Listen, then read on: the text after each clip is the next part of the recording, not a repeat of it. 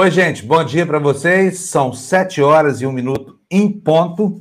Hoje é dia 26 de janeiro de 2021. Nós estamos começando a edição de número 246 do nosso despertador. Semana que vem vamos para 250 despertador, hein, gente? E no dia 13 de fevereiro, daqui a pouquinho, nós estamos completando nosso primeiro ano no ar. TV Democracia está virando gente grande, né? E bem, vamos começar falando do noticiário aqui. Antes de mais nada, eu quero dar bom dia aqui para todo mundo que chegou agora aqui na nossa, já chegou até agora aqui na nossa TV Democracia. Vocês sabem, né? Todo dia tem uma corridinha aqui para ver quem é que chega primeiro. E hoje quem chegou primeiro foi o Carlos Velozulu, dando bom dia aqui para gente. Olha, opa, Tá aí dando bom dia, o Carlos, bom dia. Vamos tirar um leitinho? Vamos tirar um leitinho das pedras aqui, né? Se bem que hoje as pedras estão super ordenháveis, viu, Carlos? Estão... Pedras holandesas, estão rendendo muito leite, sabe? Nós temos notícias sobre tudo. O governo querendo voltar ao auxílio emergencial, o Bolsonaro, gente, o Bolsonaro, depois de dois anos insultando a China de tudo quanto é jeito, manifestações racistas, xenófobas, agora está de joelho diante dos chineses, né? Falta na ausência qualquer de, enfim, de caráter, né, que é o que se pode dizer, o presidente começou a bajular os chineses agora, porque está completamente entregue. Talvez tenha entendido aqui as bobagens que andou fazendo esse tempo todo, né? Hostilizando um povo que está aí na razão de ser do Brasil, da economia brasileira hoje, porque a China compra quase tudo que a gente produz aqui, é o maior parceiro comercial do Brasil, tem tido uma postura muito decente conosco aqui. E aqui eu não estou querendo discutir liberdade, democracia, essa coisa toda, porque essa discussão me parece que no mundo está superada, né? A China tem presença em todos os fóruns, inclusive naqueles fóruns que são é, os guardiões da democracia planetária, e ninguém fala nada. Lá, o regime chinês é problema dos chineses, não é problema dos brasileiros aqui. E as reações do Bolsonaro, sempre as críticas do Bolsonaro, sempre foram críticas eivadas, assim, do pior preconceito. Elas não tinham nenhuma razão para existir. A China, em relação ao Brasil, tem sido uma mãezona, né? Comprando as nossas commodities, ajudando a gente com o que pode, essa coisa toda, e nos tratando decentemente como grande parceiro comercial. Então não fazia nenhum sentido esse tipo de agressão, os insultos todos que ele vem desferindo há, há dois anos contra os chineses, agora completamente aí genuflexo e com as calças arriadas. É essa que é a situação do Bolsonaro hoje, enquanto nós brasileiros aqui ficamos passando vergonha por causa da desqualificação desse presidente, que não consegue entender o momento da geopolítica global por causa da quantidade de malucos em torno dele. Ernesto Araújo, enfim, o professor da Virgínia, essa gente desqualificada toda, né? Então, o noticiário continua girando em torno disso aí, porque, afinal de contas, os nossos grandes parceiros continuam, é, digamos assim, indultando aqui as nossas ofensas, né? Perdoando as nossas ofensas, para usar aqui uma, uma expressão bíblica. Simone Campoy, bom dia para você. Bom dia também para o Salvador Silva, para Lília Dantas, bom dia para Silene Lemos, é, bom dia para Inês Costa, para. Opa, a Silene deixou um bilhetão aqui para a gente, dizendo: presidente do Sindicato dos Médicos do Amazonas denuncia que estão praticando eutanásia, ou seja, facilitando a morte de pessoas por colapso total na saúde lá. Gravíssima essa, essa acusação, não é? Não? Olha, o André está nos desejando aí uma excelente terça-feira a todos. O Edson nos deseja bom dia, Gislaine, também bom dia para vocês dois, bom dia para Suzana. Bom dia, Zé Hermes, né? o like número 26, ele desde o primeiro dia, todos os dias deixa um likezinho aqui, passa para deixar um like, depois no fim do programa volta para dar outro. Uh, Maria de Lourdes Meller, Rita Maria, a Rita está dizendo aqui, olha, bom dia, hoje a notícia é Brasil, país onde deixar pessoas morrer sem oxigênio, negar a água indígena, deixar milhões sem alimentos, aqui é o paraíso, venha conhecer as nossas lindas praias, e a mulherada pelada nas praias aí, né, Rita? Que horror, hein? A Rita continua aqui, olha. A palavra é emergência, emergencial. O que é emergencial? Não é duradouro, não é vitalício, não é aposentadoria. Lamento muita gente passando necessidade, a nossa capacidade de endividamento está no limite. Quem falou isso? Adivinha? Adivinha? Bolsonaro, né, gente? Com a sua sensibilidade habitual.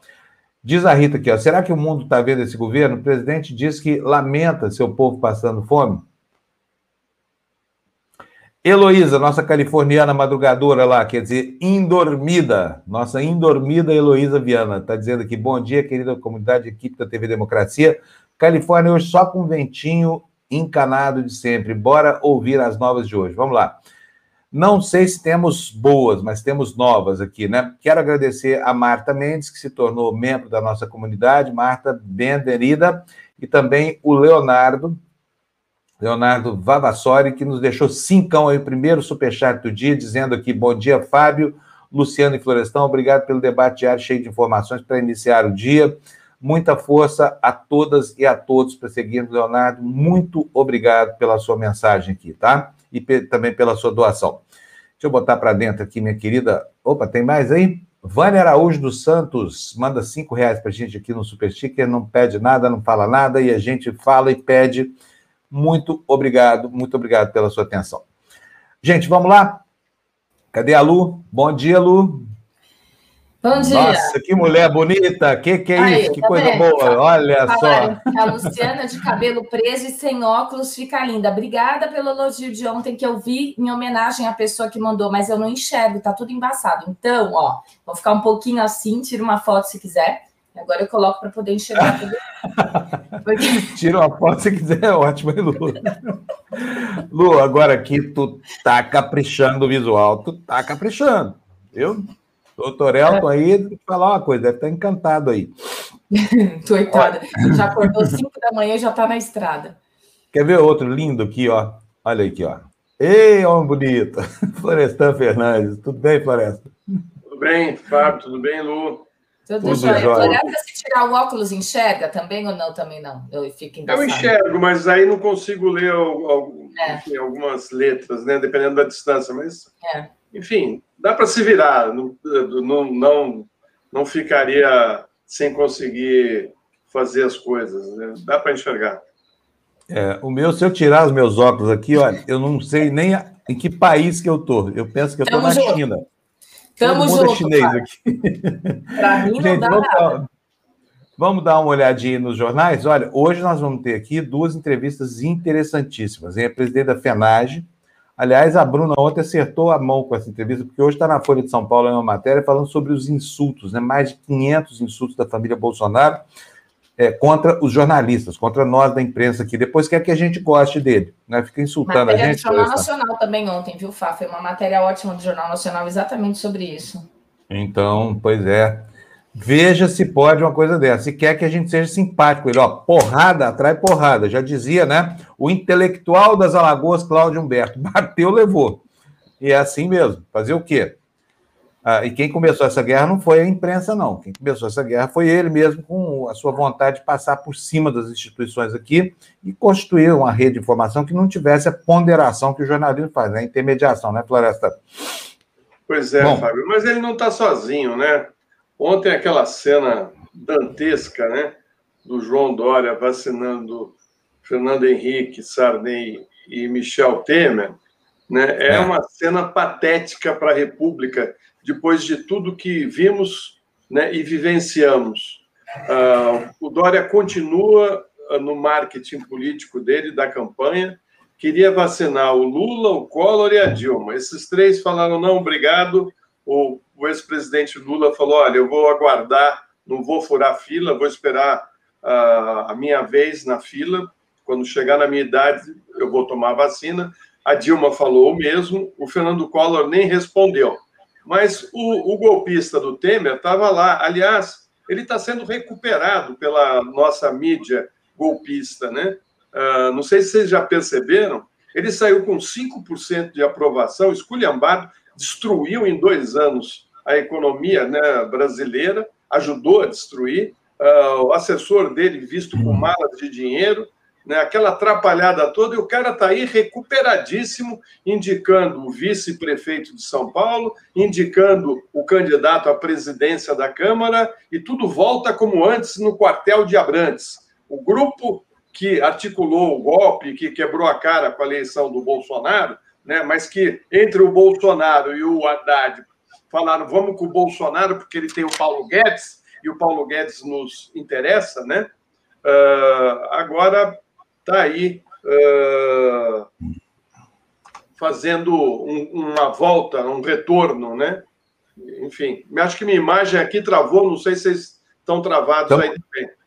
Tamo, mas estamos vendo você. Você continua, você tá, travou numa posição interessante, Peraí, pode. Eu vou tirar você, você volta um pouquinho. É. Porque não dá. Essa imagem não faz jus ao Florestan. Peraí, o Florestan vai voltar já já, gente. Tá Ele, a Enquanto gente está ouvindo, vou... mas tá.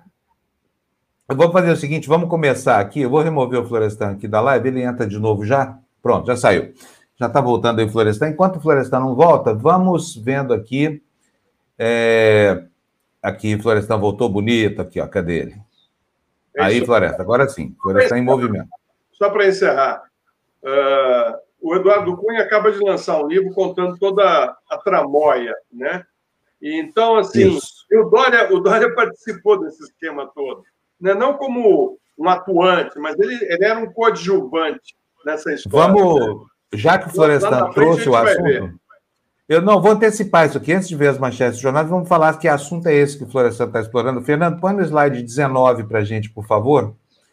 O slide 19 do despertador de hoje, põe na tela para a gente antes da capa dos jornais, porque aí a gente pode mostrar para vocês o que, que trata. Tá aí, manchete do Brasil 247, está lá na capa do site. Livro Bomba de Cunha reconhece golpe contra Dilma, detona Temer, PSDB, Maia e até Baleia Rossi. Vou pedir para a Lu ler para a gente essa notícia aí, porque assim você pode ficar sabendo do que, que exatamente que o Florestan está falando. Lu, por favor. No, no livro, ele revela o papel vil desempenhado por Michel Temer, que traiu a ex-presidente. Abre aspas. Temer foi sim o militante mais atuante e importante.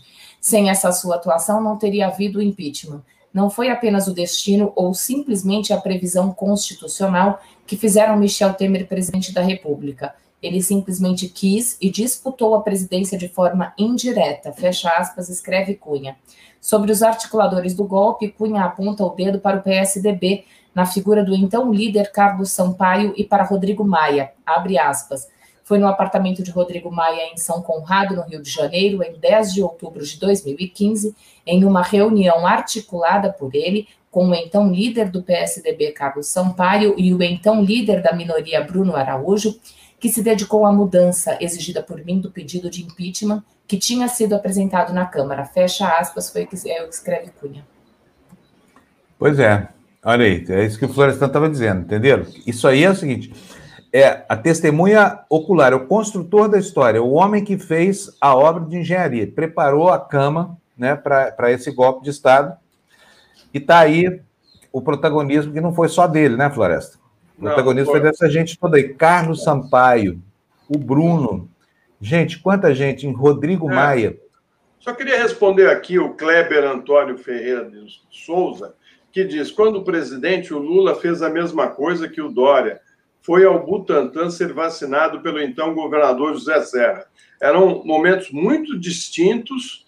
A vacina não era uma vacina criada pelo Brasil, era uma campanha de vacinação no, no, no, no Brasil todo, né? E o contexto era de. Uh, não, não tinha essa coisa de primeiro os mais idosos, depois os mais jovens, não tinha essa coisa de faturar em cima da produção de uma vacina. Isso aqui é marketing. O cara está em campanha. Eu não sei se vocês lembram, lá atrás, o Fábio vai lembrar, eu falei que a campanha de 2022 passa pela saúde, né? Vai ser uh, temático o negócio, é saúde e uh, trabalho, né? Então, pode escrever aí. O, o Dória já, ele já até aparece com, com as vacinas no braço, assim, na capa da Isto É, o bebê dele. Né? Aqui está o meu fiel escudeiro né, da campanha. Né? O que eu acho péssimo é que o país está nesse buraco, né, com um problema sério, com pessoas morrendo, né, e o marketing político comendo solto, comendo solto, inclusive pelo governo federal. Né? Os governadores de estado e prefeitos sofrendo aí, porque não tem como atender a população. Né? O que nós temos de vacina para aplicar não dá nem para o pessoal da saúde e os caras aí fazendo marketing político. Pelo amor de Deus, vamos trabalhar, Sabe? Que palhaçada é essa? Eu não tenho nada contra o Fernando Henrique tomar vacina. Aliás, ele devia ser o primeiro, ele está com 90 e poucos anos. Ele tem que tomar o Sarney também, né? Agora, querer recuperar o Michel Temer, fazer uma cena, né? Ah, tá, tá demais, sabe? O, o Brasil não pode ah, voltar né, a, a, a, a, esse grupo que é eterno, cara. O sujeito é eterno. Desde que surgiu lá com o, o Montoro, passando pelo Quércia, depois pelo Fleury, ele é imortal, cara. Ele, ele é o próprio imortal. É, o Dória é de uma, de uma pretensão impressionante, né? Quer reunir todos os ex-presidentes, quer ter ascendência sobre o grupo, aparecer como o, o, o, o enfim, a, a, entidade que paira sobre tudo no Brasil. Obviamente que isso é uma estupidez incrível, ele não tem estatura para isso, né? É você querer botar um pé 35 num sapato 44, ele não cabe lá, não é a forma dele. Ele não tem essa. Não, e Agora, quer passar a imagem de que ele é um homem democrata. Estou... O cara saiu com o Bolsonaro, fez o Bolsodória, sabe, ajudou a eleger esse, esse capitão que está aí, foi oportunista, né? E agora vem aqui tirar uma foto comigo, gente. Entendeu? Não é assim, não, cara. Nós estamos numa, numa pandemia, nós queremos é que a vacina seja produzida o mais rápido possível.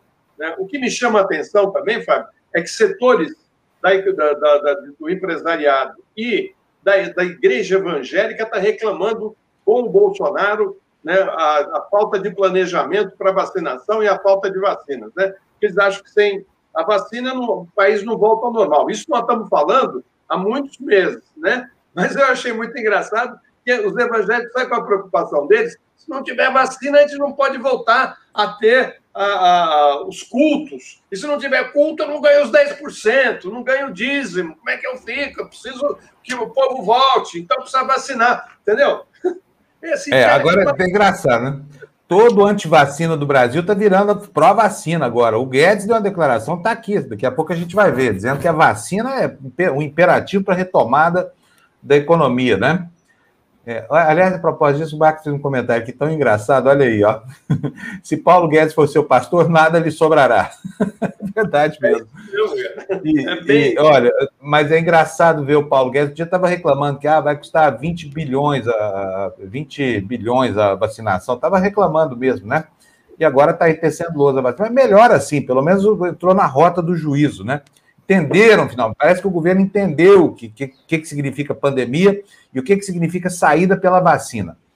Quero agradecer aqui a Érica Ferrari, nos manda três reais aqui no Super Sticker, logo no começo do programa. Érica, muito obrigado para você também, tá bom? Olha o Marcos Gonçalves, Florestan. Temer conspirou para a extinção dos dinossauros. Poder da empatia, olha essa aqui, ó. Três múmias e um moleque. não, não, tem que ser, não tem que ser mal-humorado, né, gente, para reclamar da vida, né? Cadê o Florestan? O Florestan sumiu de novo? Sumiu de novo? Nós aqui. Enquanto o Florestan volta, vamos é, dar as capas que a, internet, a internet dele será que está falhando? Deve estar tá osso hoje lá na internet. Gente, olha, prometi para o começo da semana o, o podcast do Despertador. Estou aqui penando, acordando mais cedo que já acordo ainda, para poder botar no ar. Ainda estamos na fase de teste, mas vai sair, tá? Segura vocês que vai sair. Está ficando uma teteia.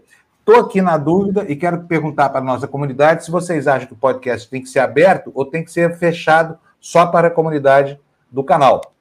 Vocês vão decidir isso aí, tá bom? Não acham uma boa, uma boa questão, Lu? Mas por que só fechado? Não entendi. Uma ideia que surgiu da própria comunidade. Uma pessoa ah, é? me mandou um WhatsApp ontem é, pedindo inscrição, falou: por que, que você não abre só para a comunidade? Estou considerando aqui, talvez seja uma fonte, inclusive, de receita para o canal. O podcast está ficando espetacular. Vocês vão adorar quando eu começar a botar no ar, tá bom, gente? E a gente está treinando aqui, ó. O pessoal aí, a Lu, o Tebni, a Bruna, a André, todo mundo treinando, o Rafa mandando material ótimo aqui. Eu estou louco para soltar esse, esse podcast, mas a operação eu ainda não estou seguro dela, é por isso que ele não está no ar ainda. Mas vocês vão gostar, viu, Lu? A Lu tá, tá toda, toda aí, a nossa grande correspondente no mundo dos esportes. eu estou adorando, porque é como rádio. Eu, eu só queria de rádio, né? Eu comecei minha carreira em rádio. Então é, é fantástico. O pessoal vai adorar. Ninguém ouviu ainda, só eu que ouvi. Hoje eu vou dar um, um soltar para a nossa comunidade aqui, para eles dizerem para nós como é que está, né? Porque a nossa comunidade é, aqui que dá o nosso rumo, né, Lu? É. Gente, vamos nessa. Então, vamos botar as manchetes dos jornais no ar, Fernando, por favor. Então, aí as capas. Capa do jornal o Globo, à esquerda da página, Brasil deve ter mais 15 milhões de doses em fevereiro. Nada, nada já é alguma coisa, né, gente? Para um país que precisa de 380 milhões de doses, 15 milhões não chega a 5%, mas alvíceras, que venha, seja lá quanto for.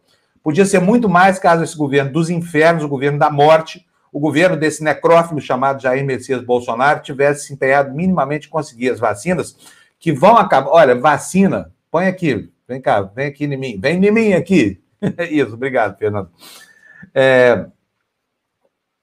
a doença mata. Mas o que vai matar o Bolsonaro é a vacina. Falando matar institucionalmente, tá? Não é matar fisicamente, não, porque aquilo não, não já pegou doença, coisa toda. Enfim. Mas o que vai matar politicamente o Bolsonaro é essa estupidez, a burrice suprema, sagrada, a arrogância daquela alma tosca, pétrea, né? Que não aceitou a ciência. E agora está aí, genuflex, está agachado e com as calças arriadas para os chineses, dizendo: venha, chinesada, venha. É o quadro, de, assim, eu, eu até, olha, eu não gosto de ver o presidente do meu país nessa, nessa posição, viu, gente? Me incomoda e me constrange, porque esse homem que está ajoelhado diante dos chineses agora, está com as calças arriadas, eu repito, está criando uma imagem para todos nós lá fora. Hoje, todo brasileiro é meio Bolsonaro, sabe? Por mais que, que aqui dentro, internamente, a gente se resguarde o direito de fazer a crítica a ele. Mas vamos lá, então volta aí para Cadê o Florestão? O Florestão está tentando. O pessoal está falando aqui, a, a, o voto aberto, que seja aberto, está ganhando aí, viu? Tem que ser aberto. Eu também acho que tem que ser aberto. É. é tá todo mundo aqui falando. Nossa comunidade aberto, é soberana.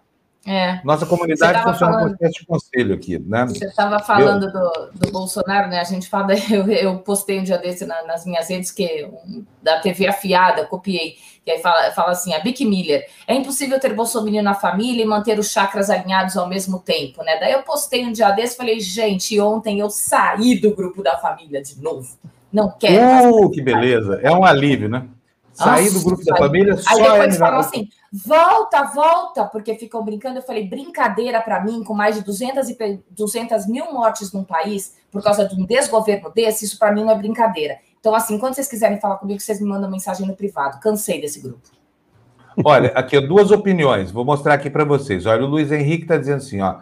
Seria uma receita para o canal, mas uma forma de assustar quem ainda de, de, de assustar quem ainda não é membro ou inscrito. A Heloísa, por outro lado, a nossa californiana madrugadora, está dizendo, também acho que o podcast tem que ser aberto. Tem gente que ama e passa o dia todo procurando novidades lá. A opinião de vocês vai ser respeitada. Vamos fazer depois uma enquete, vocês vão decidir, porque aqui a nossa comunidade tem peso de lei. Bota na tela as manchetes dos jornais para a gente, Fernando, por favor. Na Folha de São Paulo tá aí, olha, a manchete que eu acho que é a manchete do. Aliás, o estagiário deve ter sido demitido ou voltou o editor da primeira do Floresta. A Folha voltou a escrever numa língua que todo mundo entende. Tá aí, ó. Atrás na vacinação, Bolsonaro agora faz afago na China. Né? A manchete da Folha. E a manchete de São Paulo. Olha aí, ó. Economia aceita volta do auxílio, mas pede corte de gastos. Né? Estadão aí fazendo sua peroração neoliberal. Vamos começar logo com as notícias. Tem uma dica dia. aí, viu, para cortar gastos. Podemos co Pode começar falar, pelas né? Forças Armadas, né? Que tá acabar com as Forças Armadas. É, seria uma maneira de cortar os gastos, porque ela, para que, que ela serve atualmente? Eu fico me fazendo é. essa pergunta. Talvez vamos fazer uma polícia de fronteira uh, mais uh, inteligente, que atue de maneira mais inteligente, porque nós estamos em guerra contra quem? O exército. Quem é o inimigo do exército? É o povo brasileiro? Né? É a pergunta que eu fico me fazendo, porque, na realidade, o custo, o custo das Forças Armadas é muito alto, muito alto. Né? E o mundo hoje é outro. Né? Então, assim, e o Bolsonaro não para de dar uh, uh, facilidades para os nossos uh, oficiais aí. Então, talvez seja um lugar bom para começar a fazer cortes. Né? Ô, Floresta, eu acho a sua ideia sensacional. Certamente eles vão Não. começar pela educação, pode escrever. É, começa pela educação para dar é. mais um bererezinho ali para o pessoal das saúde, entendeu? Porque o, o, a, a, o, o, que interessa ao povo é cortado, né? Geralmente é aí, vão fazer cortes. E outra coisa, certamente vão aumentar os impostos da classe média, né? E uh, é. dos pobres também. Pode escrever, o Guedes vai vir com, com algum imposto, alguma coisa aí. Você vai ver. Vai mexer ainda é. mais nos nossos bolsos. Olha, comentário do Eduardo Henrique. Infelizmente, somos taxados no mundo inteiro como o país das mulheres fáceis e todos os homens são craques no futebol e todos são bolsonaristas. É isso que faz um estrupício como esse Bolsonaro aí. É um sujeito tosco desse aí, todo mundo fica um pouco tosco também, como ele, né? Viramos agressores de mulheres, agressores da nacionalidade do outro, somos xenófobos, somos machistas, somos misóginos, somos é, é, homofóbicos. É essa a imagem que esse estupício construiu para nós, infelizmente. Né? Vamos lá, Fernando. Notícia na tela. Primeiro destaque do dia do despertador aqui nos jornais, matéria do Estado de São Paulo.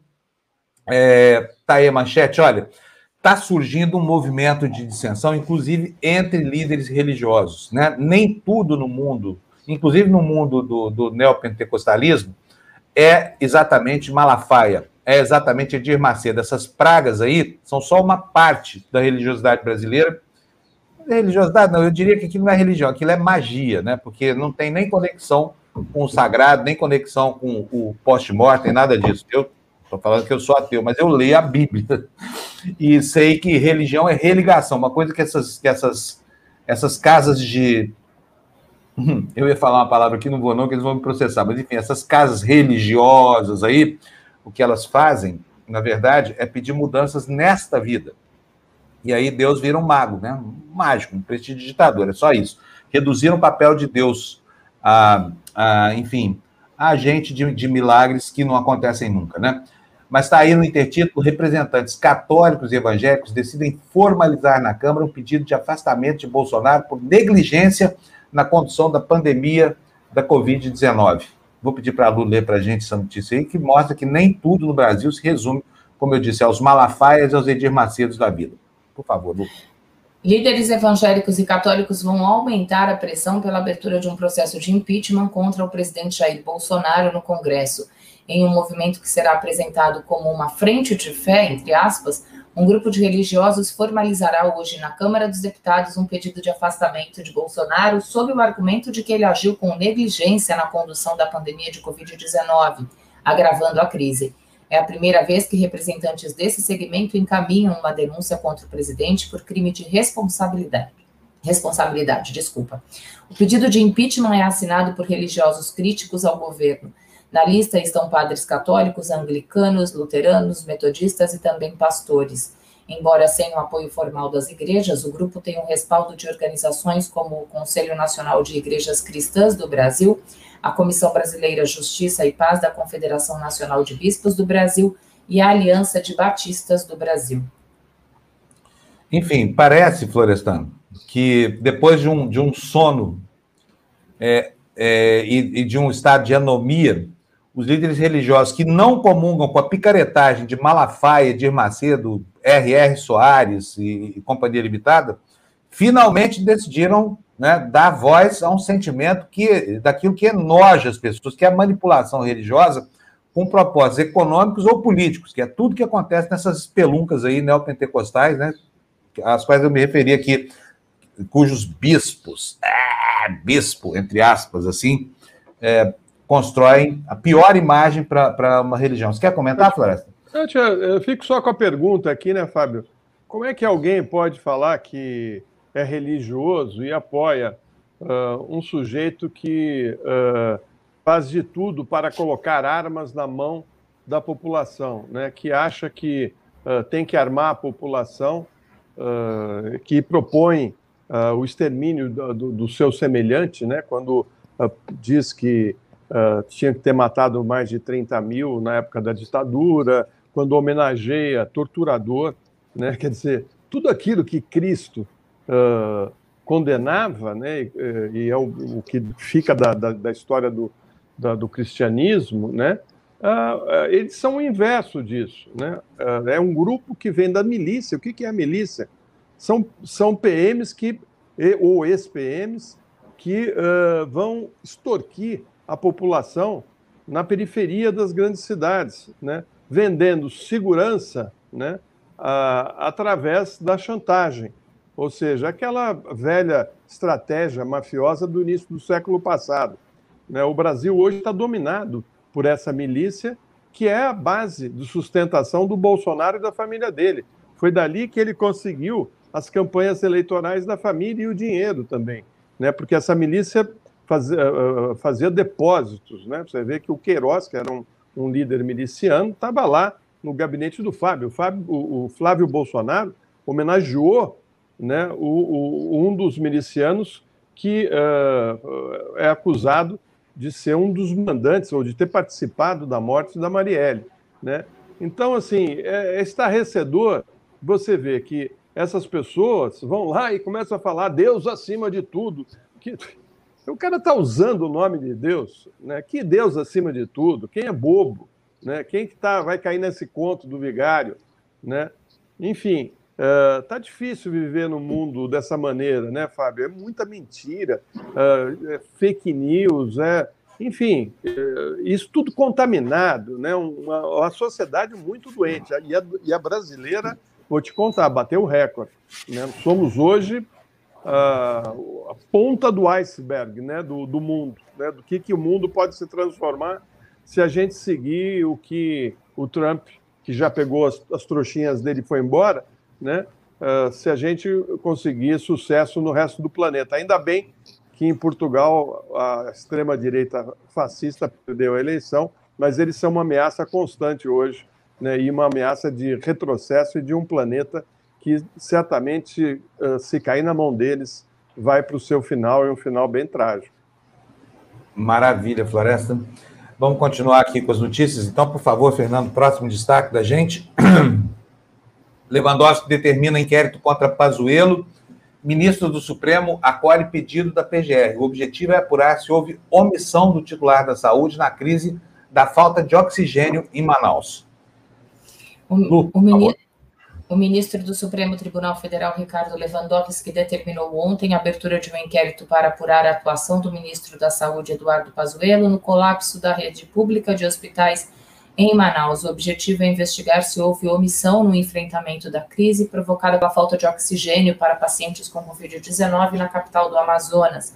A abertura do inquérito, a pedido da Procuradoria-Geral da República, aprofunda o desgaste de Pazuello, que viajou a Manaus no sábado passado sem data para voltar. Sob pressão, Pazuello iria ficar em Manaus o tempo que for necessário, segundo informou o Ministério.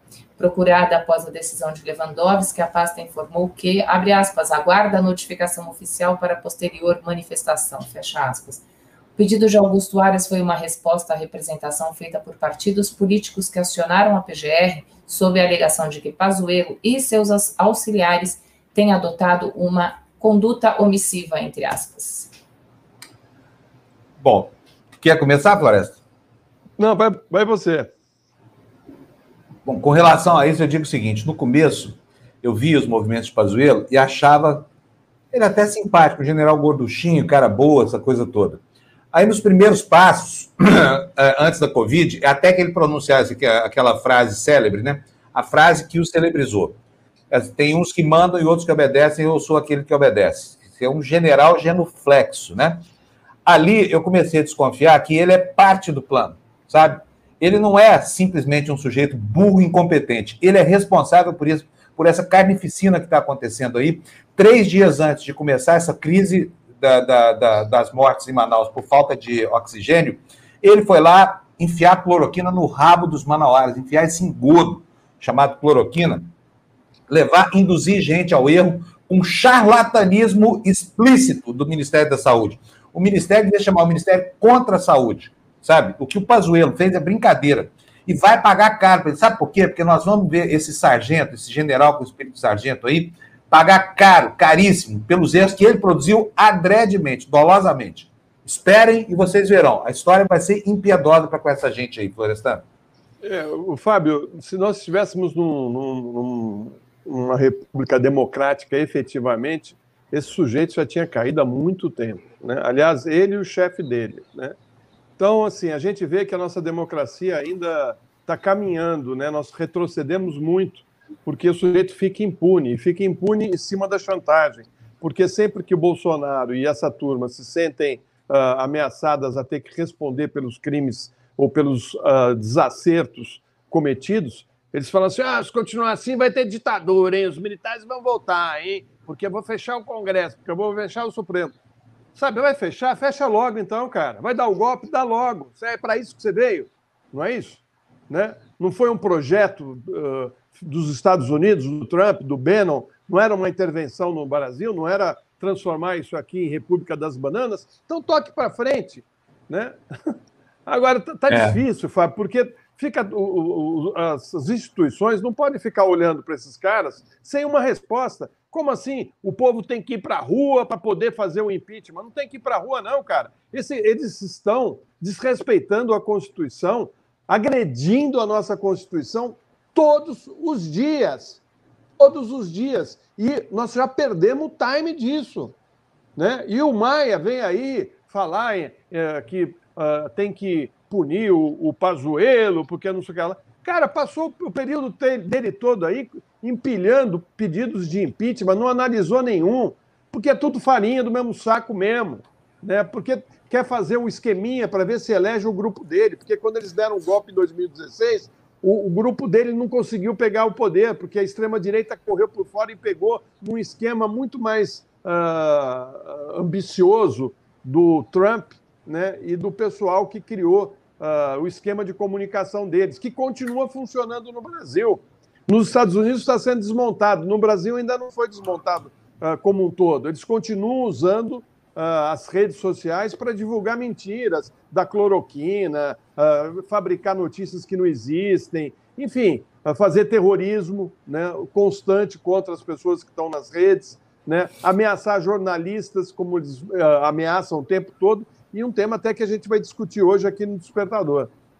Aliás, vamos discutir agora, nesse minutinho mesmo. Eu vou pedir para o Fernando botar no ar o slide número 5. Bota aí para a gente, por favor. Nós temos uma entrevistada já aqui nos esperando aqui na nossa área de, de, de espera. Família Bolsonaro lidera ranking de ataques contra a imprensa, afirma ONG. Eu me referi a isso aqui logo na, na, na abertura do programa. E agora vou pedir para a Lu ler para a gente, porque nós vamos falar daqui a pouquinho com a Maria José Braga, que é a presidente da FENAGE. Essa aí é a notícia que está nos jornais hoje, como a Lu mostrou bem ontem, foi matéria no Jornal Nacional. Está aí essa família dos infernos aí que quer ser bem tratada, pela, quer ser afagada pela imprensa distribuindo porrada. Não vai funcionar, né, Lu? Não. Balanço feito pela organização não governamental Repórteres Sem Fronteiras mostra que em 2020 o presidente Jair Bolsonaro e pessoas do seu entorno promoveram 580 ofensas contra profissionais e empresas de comunicação. Bolsonaro e seus filhos Eduardo e Carlos estão no topo do ranking de predadores da liberdade de imprensa, entre aspas, feito pelos Repórteres Sem Fronteiras. O deputado federal Eduardo Bolsonaro é o líder, com 208 ataques a jornalistas. O presidente Jair Bolsonaro vem em seguida com 103 ataques e Carlos Bolsonaro, vereador do Rio de Janeiro, no Rio de Janeiro, é o terceiro, com 89 ataques. Bolsonaro e seus filhos respondem por 85% das ofensas promovidas por autoridades à imprensa em 2020, compiladas pela organização não governamental. Muito bom. Esse é o dado objetivo. Vou colocar aqui a presidente da FENAGE na tela, Maria José Braga. Bom dia, Maria José, tudo bem? Muito prazer Bom em falar dia. com você aqui no Tertúlia. Bom dia. Tertúlia Despertador. No Despertador, aliás, é confundindo aqui os nomes aqui.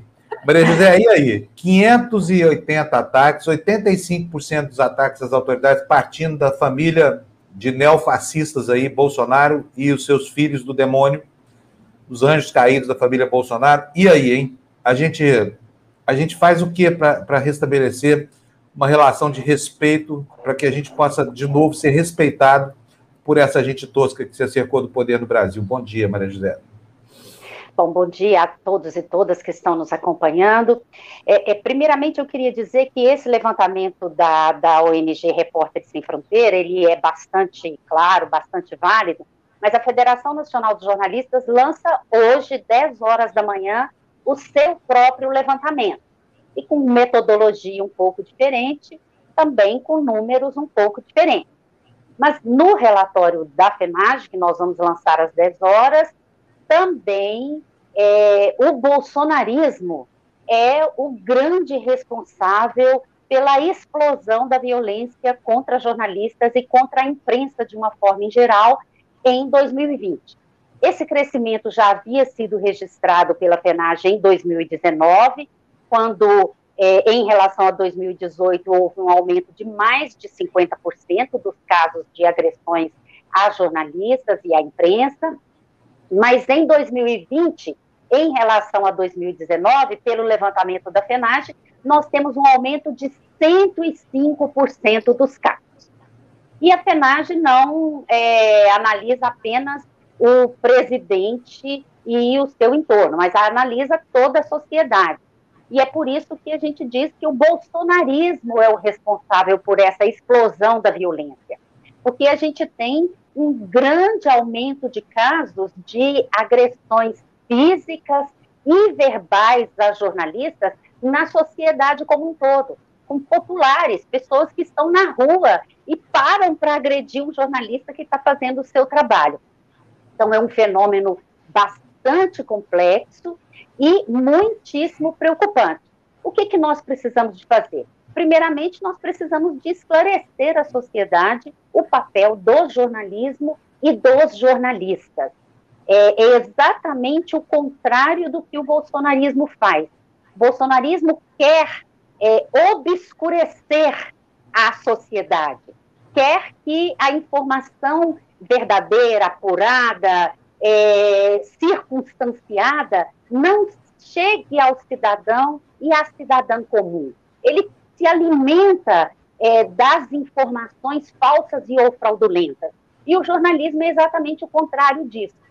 O papel do jornalista é exatamente o de esclarecer a sociedade. E precisamos resistir, continuar fazendo o nosso papel, e os meios de comunicação precisam efetivamente de fazer o debate sobre a comunicação e o jornalismo com a sociedade brasileira. Agora. É, o... Só, só para dar aqui a, a, o serviço aqui, Florestan, o lançamento do relatório sobre a violência contra a imprensa vai acontecer às 10 horas, vai ser um evento online. A gente vai dar uma beliscada lá na transmissão da FENAGE para poder, é, poder acompanhar o lançamento desse, desse, levantamento, que é muito importante, né, Maria É, Sim. aí, depois a gente repete, a gente vai dar o endereço da, da live de vocês, essa coisa toda. É, deixa eu devolver aqui para o Florestan. Florestan, vai você daí.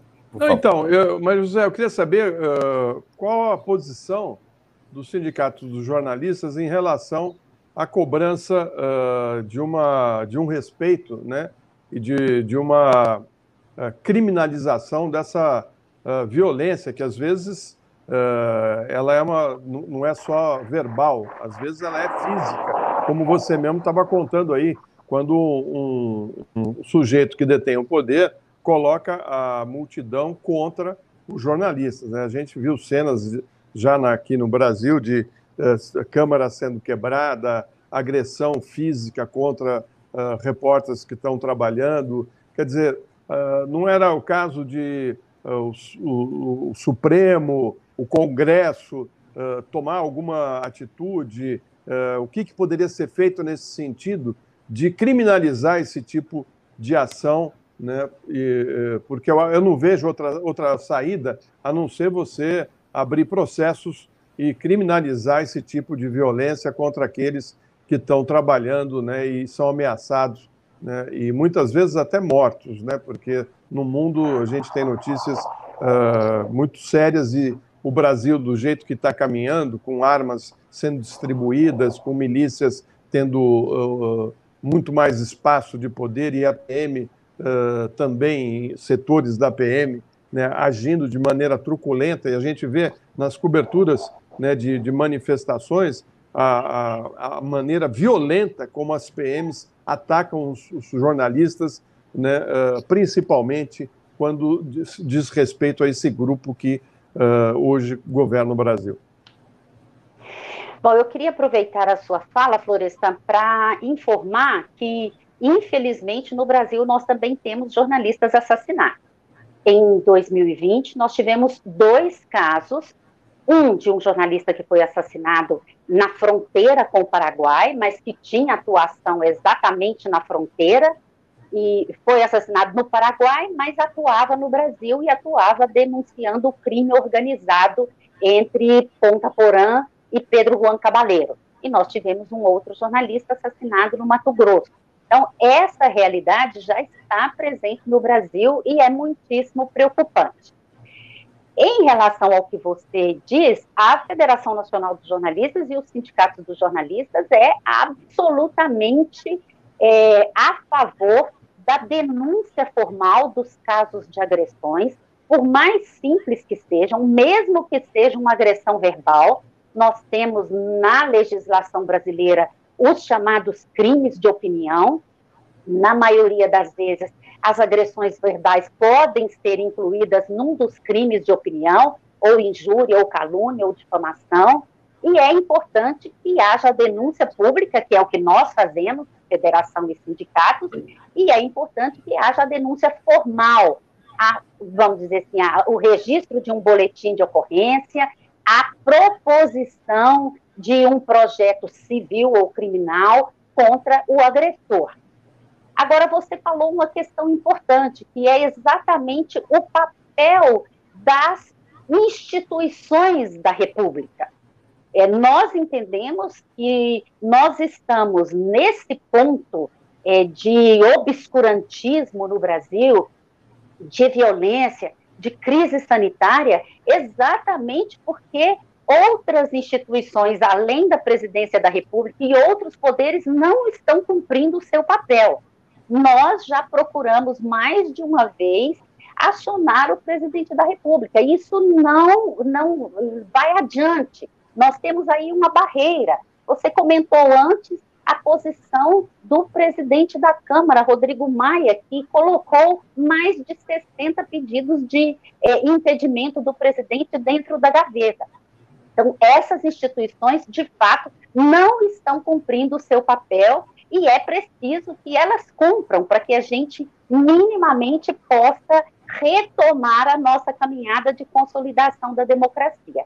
Do jeito que estamos, é, nós, de fato, temos uma democracia fissurada com a população brasileira sendo penalizada e no que nós estamos diretamente envolvidos com os jornalistas e a liberdade de imprensa também sendo é, muitíssimo fragilizada no nosso Brasil. Precisamos de agir e precisamos que essas instituições ajam.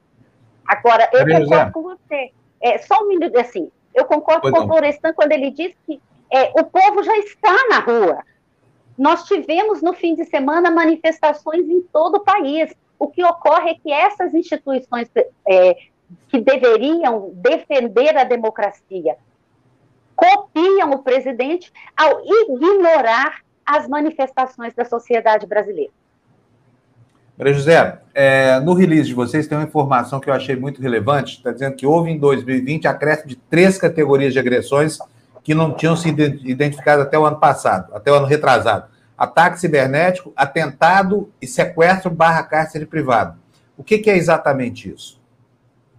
Bom, o relatório da FENAGE, a gente faz uma análise de todos os casos que chegam até nós, e a gente sabe que nem todos chegam até nós, infelizmente, e a gente divide as agressões por categorias. Essas categorias variam, às vezes, de ano a ano. Por exemplo, em 2019, nós criamos a categoria descredibilização da imprensa, justamente para registrar esses ataques genéricos e generalizados a, aos veículos de comunicação como um todo e aos jornalistas é, genericamente, principalmente desferidos pelo presidente da República e os seus seguidores. É, descredibilização da imprensa é repetido esse ano e é a violência com maior número de ocorrências também em 2020. Mas nós tivemos em 2020 registro dessas três categorias que não tinham ocorrido em 2019. Nós tivemos em Manaus um sequestro de um jornalista, que felizmente teve um desfecho feliz. Ele foi sequestrado da sua casa é, e foi encontrado no dia seguinte com ferimentos, com pernas e braços feridos, mas felizmente foi encontrado com vida. Nós tivemos um caso de cárcere privado de uma repórter que foi fazer uma, uma reportagem sobre estragos na chuva, entrou numa, numa igreja, num templo neopentecostal e os religiosos que estavam ali, inclusive o pastor, não, quis, não quiseram deixá-lo sair. Disseram que eles não podiam falar nada da igreja, nem mesmo que tinha sido destelhada, já que a reportagem não era sobre, vamos dizer assim, os efeitos do neopentecostalismo no Brasil. Mesmo assim, foram mantidos em cárcere privados durante um, um bom período. Nós tivemos ataques cibernéticos o que, que são os ataques cibernéticos? Hackers derrubando, tirando do ar da internet sites, portais de notícia, em razão de divulgação de determinado assunto. Então, nós tivemos seis casos. Como? A gente sabe muito bem, a gente conhece bem essa estratégia aqui, na pele, inclusive. Pois é, pois é. Infelizmente, a gente não registrou em 2020 nenhum caso da TV Democracia. Se, se teve, a gente precisa de fazer um adendo ao, ao, ao nosso relatório. Porque, como eu disse, três. a gente sabe que nem todos. Três? Três, três ataques cibernéticos aqui. É, a gente não, não, não teve essa informação, então a gente sabe que os números são altíssimos.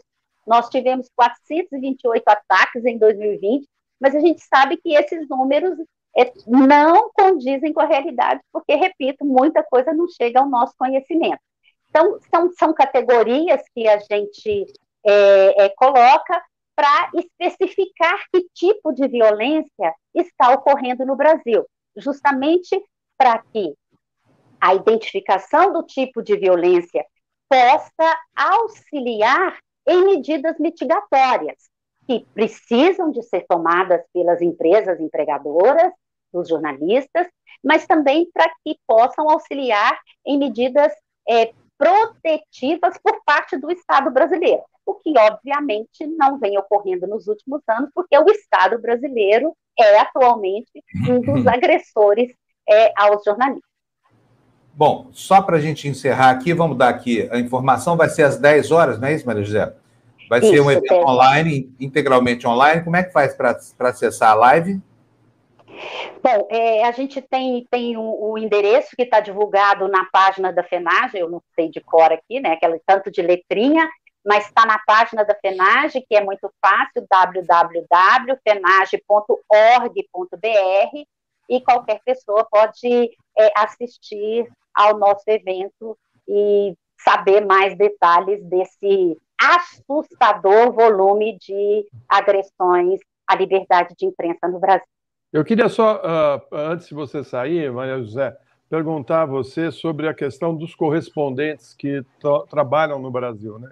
Eu, se por acaso fosse de, de um outro país, uh, teria muito receio de vir para o Brasil hoje, não só por conta do descaso com a, a, o coronavírus, né, a, a, contaminação que corre solta aqui, mas principalmente pela, pelas faltas uh, que a gente tem na segurança para poder trabalhar no Brasil. Eu queria saber se vocês têm algum número a respeito uh, dessa violência contra uh, jornalistas internacionais que trabalham aqui no país. Bom, no nosso relatório de 2020, a gente traz cada caso que nós compilamos. Não tem nenhum de correspondente estrangeiro. Se houve, não chegou ao nosso conhecimento. Agora, Florestan, é, eu diria que é, o, o, exercício do jornalismo ele exige um pouco de coragem e o jornalista gosta de estar onde né, estão acontecendo os fatos que realmente influenciam a história da humanidade.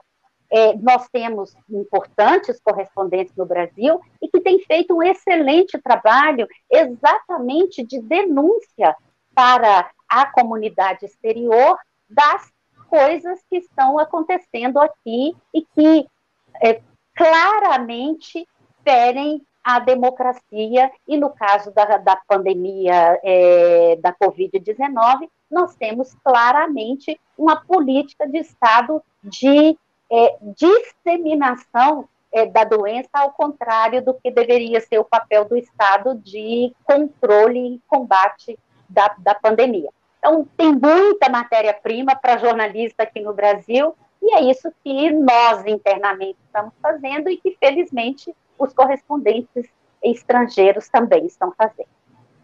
Maria José, muito, muito obrigado a você. Boa sorte no lançamento hoje. Nós vamos estar junto com vocês aqui noticiando o lançamento do relatório da FENAGE, tá bom? Um abraço para você. Obrigado. Bom dia para nós todos. Bom, vamos botar o Jamil na tela. Oi, Jamil, bom dia. Bom dia, bom dia a todos. Aí, bom dia para você, é na Suíça. Bom dia para você que não está aqui no Brasil, né? Está é, sendo muito cerceado aí?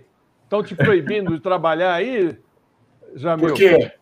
Eu não sei, o que parece que virou moda no mundo ficar perseguindo jornalista. ou você saiu daqui para não ser mais perseguido? Eu estou escondido aqui, Florestan, fica tranquilo. Escondidinho tá ali, Jamil. Está tá de mudança, né, Jamil? Que essa, essa sua estante está diferente. Você está de não, mudança. Não é... Obrigado pela referência, Lu, e por notar tudo isso. Mas é, é só uma mudança de, de, de parede. Amanhã já está feita a mudança. Fica tranquilo. Nossa, então você está que nem eu hoje aqui, que eu estou desde 5 e meia da manhã tentando mudar a casa. É. Não, mas amanhã está tá resolvido isso aqui. Ô, Jamil, bom, o Jamil também, de vez em quando, ele é o senhor da má notícia, né? Hoje o Jamil tem várias notícias aí que são notícias terríveis, são notícias. O jornalismo seleciona notícia pela, pela, pela, pela, pelo impacto positivo ou negativo, mas hoje está osso, hein? Olha tá só, vou, vou dizer aqui vocês. Crescimento brasileiro abaixo da média mundial. União Europeia querendo barrar exportação de vacinas da AstraZeneca. O Dória posando de antibozo no Fórum de Davos. Né? O que mais nós temos aqui? E a União é Europeia pressionando. Uma boa. Tem uma boa. Tem uma boa. Ah, tem. Qual que é? Fala a União Europeia hoje, no, no Fórum Econômico Mundial, é, propondo um pacto mundial para controlar as empresas, é, as plataformas digitais. Né? Porque, obviamente, como até a Ursula von der Leyen, presidente da Comissão Europeia, disse hoje no fórum, é muito tentador essa é, essa ação do Twitter de fechar a conta do Donald Trump, mas a gente precisa de regras para isso. Ou seja, deixar só nas mãos das grandes empresas de tecnologia decidir quem é que fala na praça pública ou não é algo muito complicado. Não estamos aqui defendendo Donald Trump, longe disso, mas o que a União Europeia propõe é um acordo global para estabelecer regras. Quando é que pode, quando é que não pode, o que é que pode ser feito e quem é que pode ser silenciado a partir de quais princípios. Então, claro, é uma tentativa de colocar a ordem depois de 30 anos da criação da web, né? Um pouco tarde, né? Mas, enfim, é, é colocar algum tipo de, de, de marcos, eu, né? Eu acho a... que você tem que criar algumas, tem que criar algumas, algumas normas, né, que criminalize esse tipo de coisa, né? Então, o sujeito que uh, foi criminalizado, ficou fora, se ele usa uma, o, o seu seguidor para continuar falando, o seu seguidor também tem que ser imediatamente é uh, criminalizado, entendeu? Porque é o cara tem que saber que ele vai pagar. E vai pagar, e, às vezes, com prisão, com exclusão. O princípio, o princípio é relativamente simples. O que é, é ilegal offline deve ser ilegal online. Né? Essa é, a, é uma, uma, uma base, parece tão óbvia, né, mas que obviamente não, não, não foi aplicado. Agora, o grande assunto aqui na Europa. Peraí, Jamil, peraí, peraí, deixa eu fazer, fazer um comentáriozinho. Eu concordo com a preocupação dessa senhora em gênero, número e grau. Falei aqui, e a gente tem, tem notado isso. Olha, a guerra que se estabelece hoje no campo da comunicação social, que foi apropriada pela má política, não vai ser vencida pela comunicação social. Não é uma ação de faxina ética, nada disso. É uma ação de regulação, ação de governos mesmo assumindo o controle que é gravíssimo que, de repente, o seu Mark Zuckerberg possa banir alguém ao seu bel prazer, ou possa não banir, que foi o que ele fez esse tempo todo, permitindo que esse neofascismo, claro. esse neonazismo se espalhasse por aí, né? Agora, deixar ao alvedrio, ao, ao arbítrio de uma única pessoa, sem que haja um juiz, um Estado por trás, um processo democrático, é muito complicado. Né? Exatamente. Né?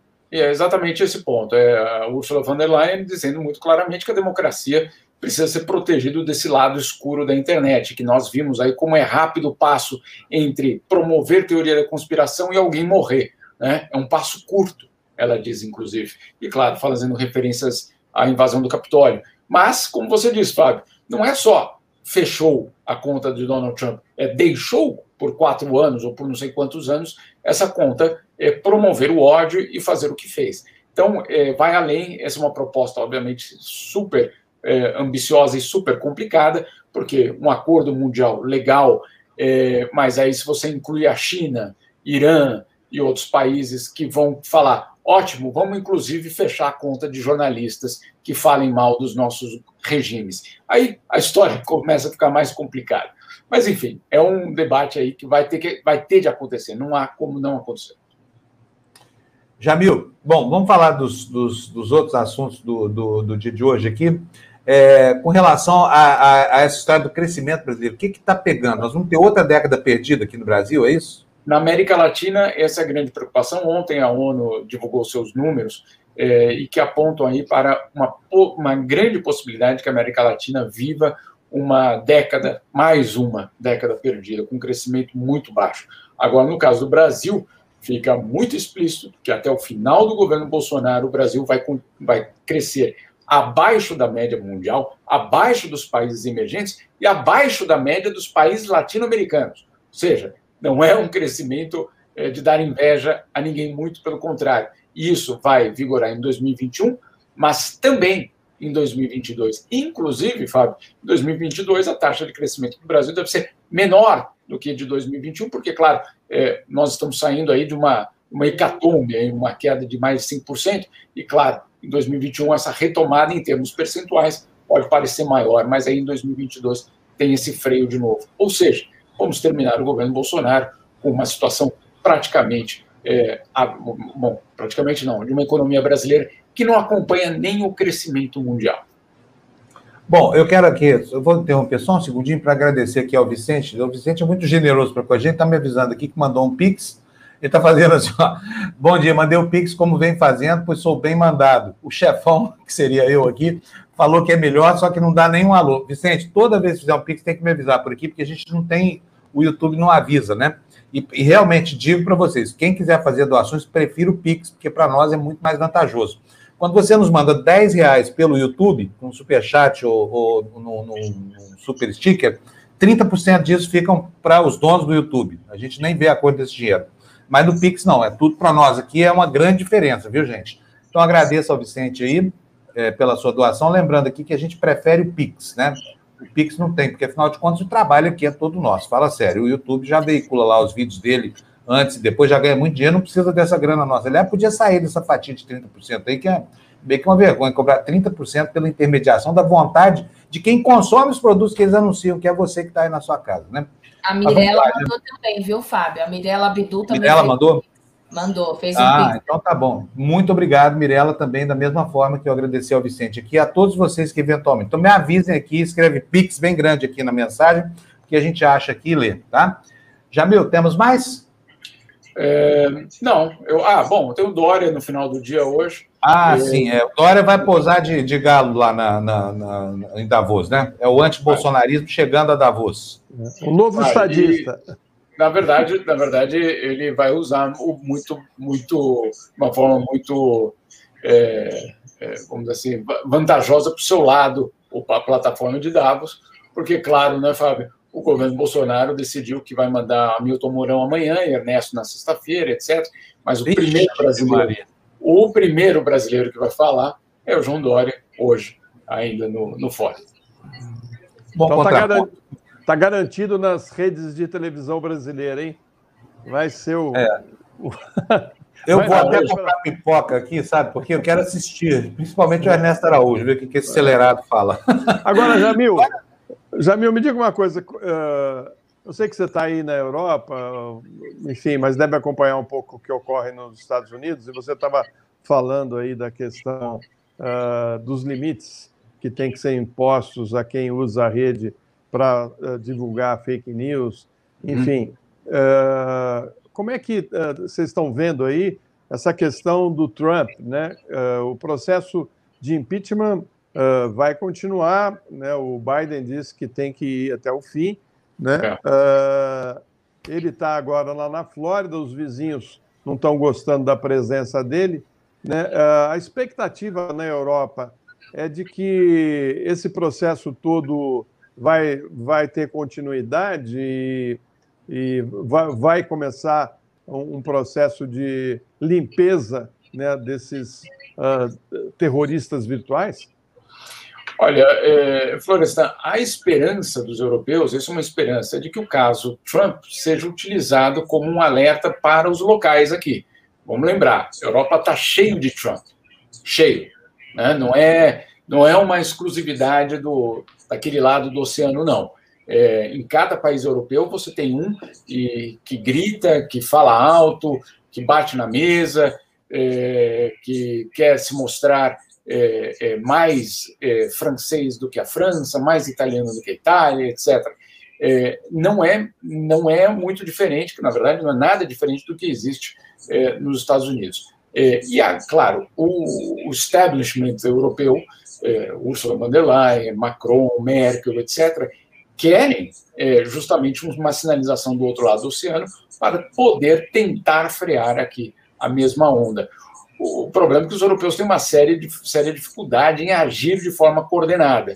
Né? Então, enquanto esses partidos de extrema-direita se coordenam muito bem, eles se coordenam muito bem, eles têm reuniões, etc., os países europeus, os governos europeus, têm uma séria dificuldade em agir. Então, uma sinalização do outro lado do oceano pode cair bem aqui desse lado, sim. Viu? Você acha, então, que a Já vitória... Meu... Diga. Não, não, não, eu só ia me despedir dele. Pode perguntar. Não, não. Era só que a questão de Portugal, a reeleição do presidente, eh, nesse sentido, é bem vista. Absolutamente. Na verdade, não só de Portugal, eleições regionais que vêm acontecendo nos últimos meses, é, deixando de lado os grupos é, ultraconservadores, radicais, etc., tudo isso tem sido algo muito bem visto. Agora, a questão, Florestan, é que você não tem nenhum tipo de punição além da urna. Né? E o que Trump seria, seria a punição além da urna. Não só ele perdeu a eleição, como ele perderá o direito de voltar a, a se candidatar. Então, isso é algo também que faz uma diferença grande. Jamil, muito bom. Beleza, muito obrigado para você. Bom dia, vai ter um dia cheio de trabalho hoje. Cheio. Suíça, né? Daqui a pouco tem a Merkel, depois tem o Macron e depois tem o Dória. Boa, Isso aí. Vai lá. Nós vamos estar juntos aqui. Amanhã você conta para a gente, faz uma síntese de todo esse dia vamos lá. maluco que vai ter aí hoje. Um abração para você, cara. De bom, bom, dia. bom dia. Tchau, tchau. Bom, gente, o Tebni já está aqui. Bom dia, Tebni. Olá, bom dia. Querido amigo, ex-colega de Casper, líbero e agora co-sogro. É. Olha que coisa. Esse Olha negócio da familiaridade aí está é, dando certo. Onde não está dando certo é no Chile, viu? Porque o tá concunhado, olha, veja, o concunhado do, do subdiretor, algo assim como o, o chefe das finanças de um hospital público chamado da Florida, certo? Todo pessoal de direita, né? Porque são é, membros do, dos partidos do, do Pinheira, né? Ele foi acusado de comprar 800 mil máscaras, certo? Com sobrepreço. Quem é o dono da empresa que vendeu? Esse é o concunhado, quer dizer, ambos são casados com duas irmãs, né? Isso está dando um rolo bastante grande, porque a justiça, que independe do governo central, já pegou eles pela mão e seguramente vai dar muito o que falar. E, em princípio, vai ter que renovar esses contratos com outras empresas, porque não houve licitação. Quer dizer, nesta época de pandemia, é muito normal que no Chile eh, as compras do Estado sejam feitas de maneira direta, só que não houve sequer licitação, eh, a prova de mais duas ou três empresas, então deu um problema grande. Tá? Mas eu tenho muita coisa hoje para falar, e me desculpa, porque primeiro você me, me, me jogou nos leões, né? Pô, falar depois do Jamil, pô, tremenda sacanagem, meu Fábio. vamos, vamos, tentar mudar esse negócio aí, tá? Olha, é, algumas luzes de esperança é, que vêm dos Estados Unidos através de uma empresa chamada Farmamar, que está liderada por um médico, um virologista, desculpa, espanhol, que se chama Adolfo Garcia Sastre.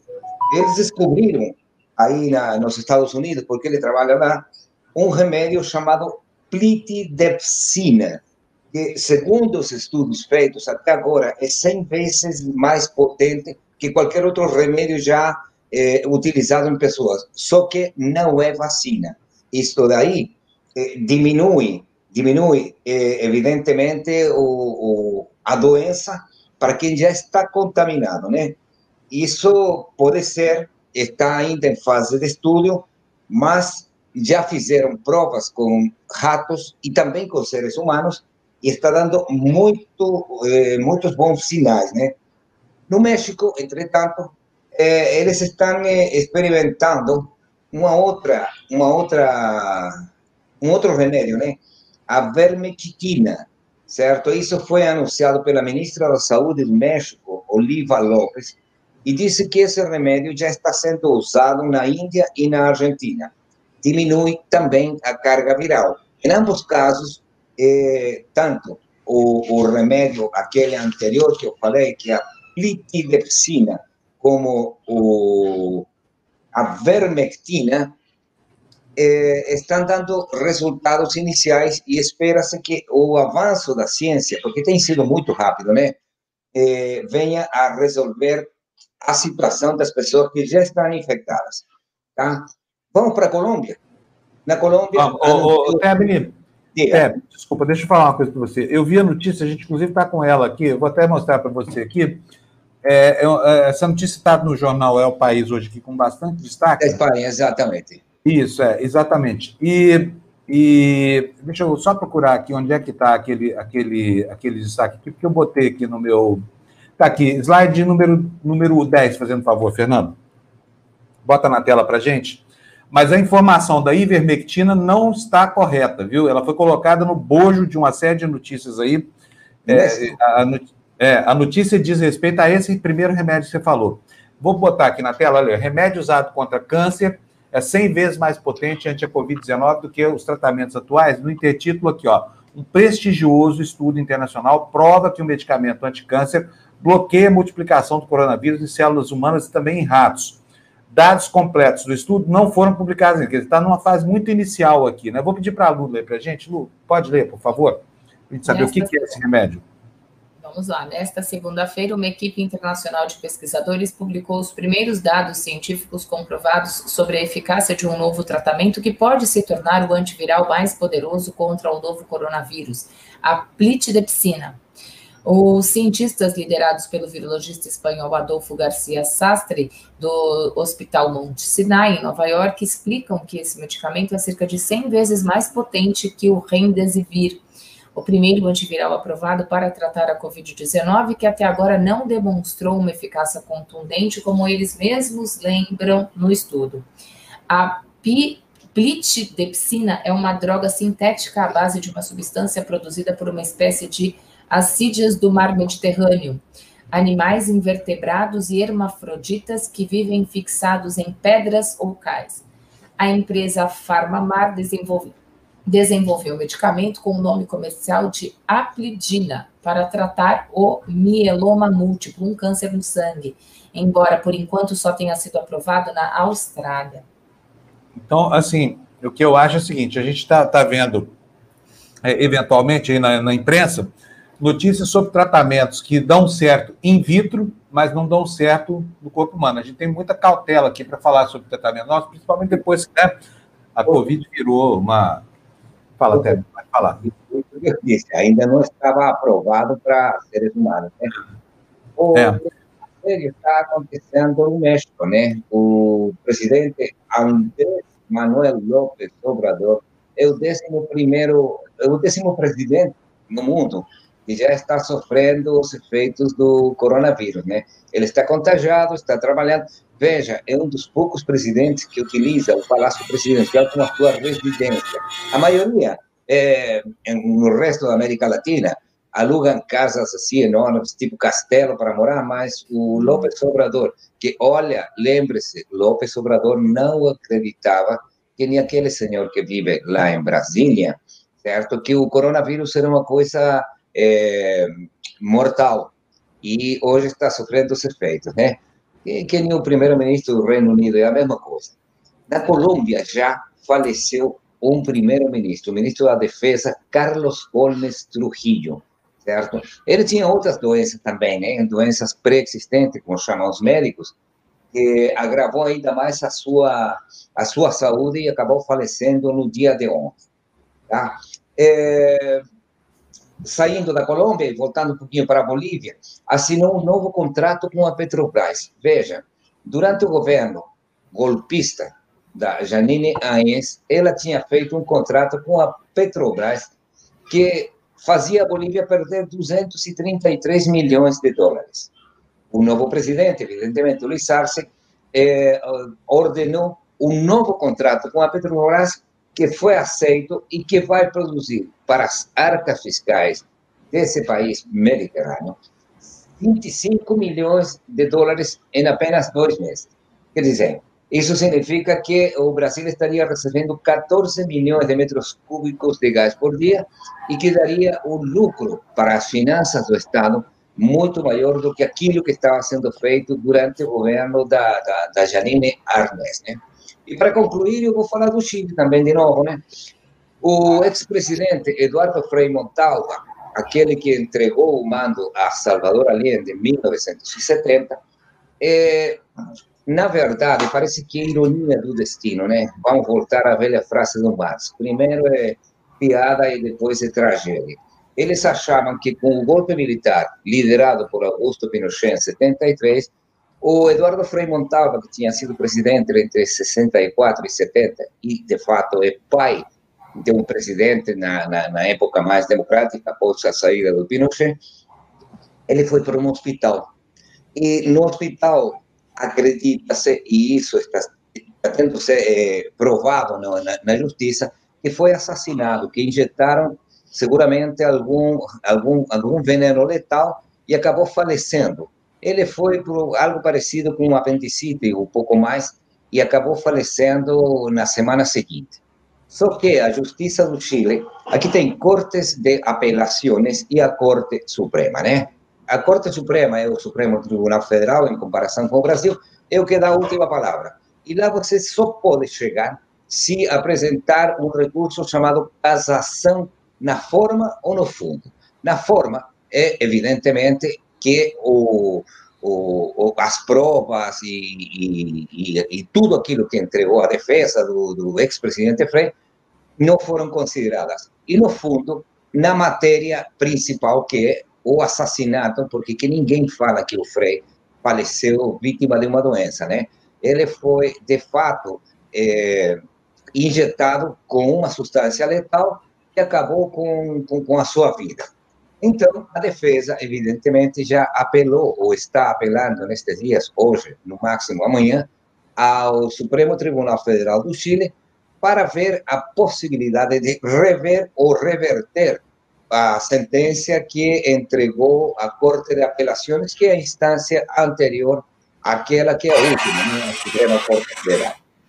É isso que está acontecendo no Chile, certo? Temos máscaras mais caras que em todo o mundo, graças a que o pessoal da direita, olha, é engraçado, você pode até ser chamado de marxista, leninista, o que você quiser, mas a quantidade de falcatruas que estão sendo feitas por los, pelos governos da direita na América Latina e no mundo, né? Recém o Florestan e o Jamil estavam falando disso, é impressionante. E o povo, por incrível que pareça, vota neles.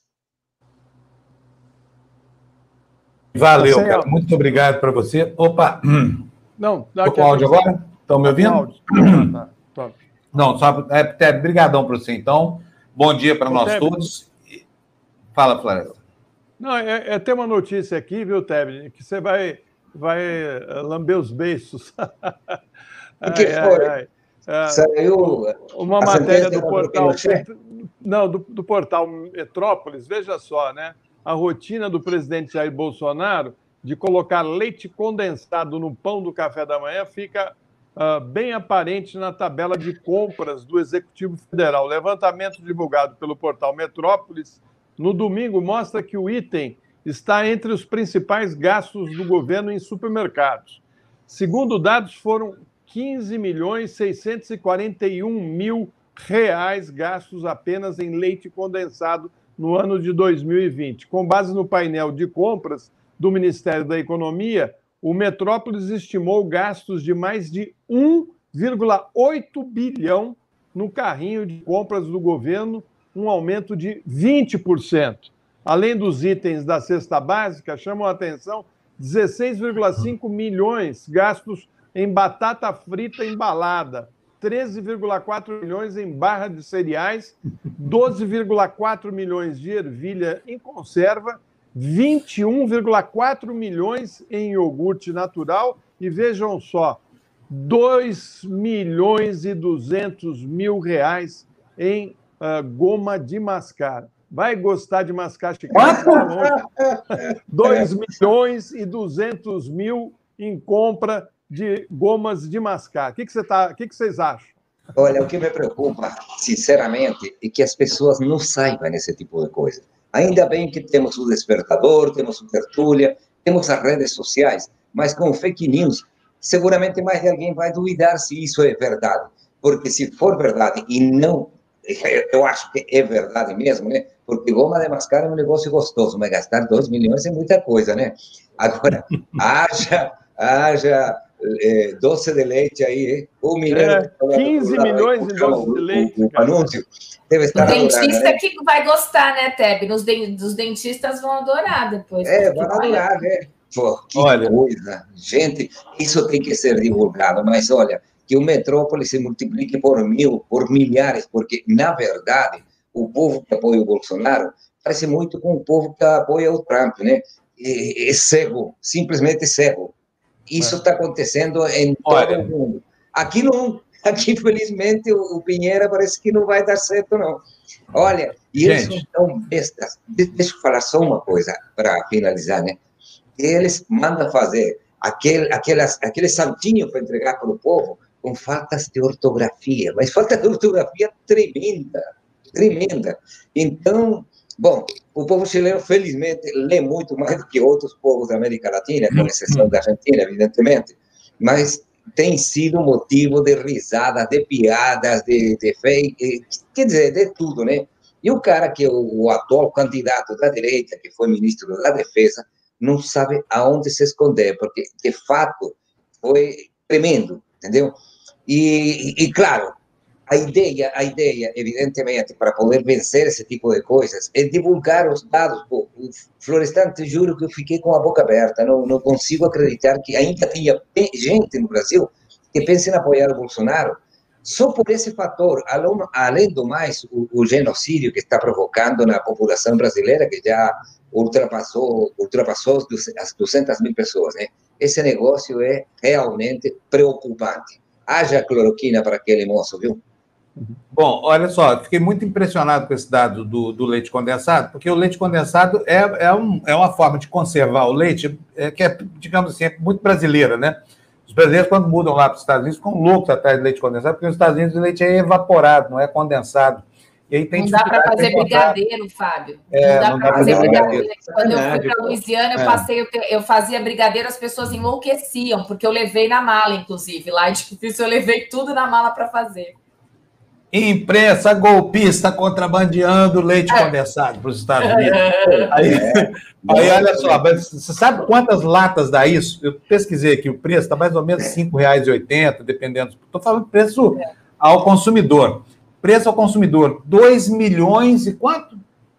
2 milhões 586 mil 286 latas. Imagina. Será que o Bolsonaro comeu isso? Eu Espero que ele continue comendo essa quantidade de leite condensado aí. Pode comer, Bolsonaro. Vai comendo aí. Dois... Está recebendo 10% da Nestlé também, né? Olha, pode ter coisa aí nessa licitação, viu? Essa licitação Dois tem que ser checada. Meu, tem que ser checada. Certeza, certeza, Floresta, que deve ter alguma coisa. Ah, Meu, eu estou falando, preço ao consumidor no supermercado caro, R$ 5,80 Ô, 2 milhões e 600 mil lá do Bolsonaro, tu tá mamando vê, leite condensado, quanto, meu filho. Vê quanto custa uma goma de mascar, né? E quantos, você, quantas gomas de mascar você compraria né, com 2 milhões e 200 mil reais? Cara, é muito dinheiro. Dá para dar goma de mascar para todas as crianças do país. Com então. certeza. Então, quanto, olha, 50 unidades de chiclete Spish ou Uh, como é que é? Goma de mascar, tangerina, zero açúcar, ex-fresh Trident, 9,60, mas não fala quantos vem aqui dentro. Mas, ah, enfim, se, tá por 4 reais. Você está no nível A, né? Porque é um, do, é um, dos melhores, de repente tem que ter, porque tem mais barato. É, no meu é, tempo era tudo ping-pong, mas enfim, vai a 4 né? reais. Bloque. Olha, 4 reais para cada 50 unidades, a gente chega aí, vamos, grosso modo, 10 centavos por cada um, que são quantos, Floresta? 2 bilhões e 200 mil reais. 2 milhões e 200 mil reais. Vai dar, vai dar 22 milhões de chicletes. Esse chiclete dá um chiclete para cada habitante da Grande São Paulo. É, o Bolsonaro comprou. Mano, Bolsonaro, continua comendo isso tudo aí, filho. Vai, come chiclete, de preferência com açúcar. Vai, é, doce. Cloroquina, né? e muito pão. E depois toma cloroquina para ver se melhora. Valeu, Tebe. Um abraço. Tá um abraço Até amanhã. Tchau, tchau. Gente, são 8h22. Eu prometi o Arthur Igreja aqui. Não vai ter, pelo jeito, né? Porque já era o programa aqui. Tudo bem, vamos saber depois que problema que deu. Vamos aproveitar. Ele não apareceu? Ou nós não aparecemos para ele, não sei. Foi alguma coisa assim. Não veio, devia ter, ter tido algum desencontro aqui. É, mas vamos, vamos ver as próximas notícias, que tem muita coisa para a gente. Fernando, põe na tela para a gente, por favor, mais noticinha aí.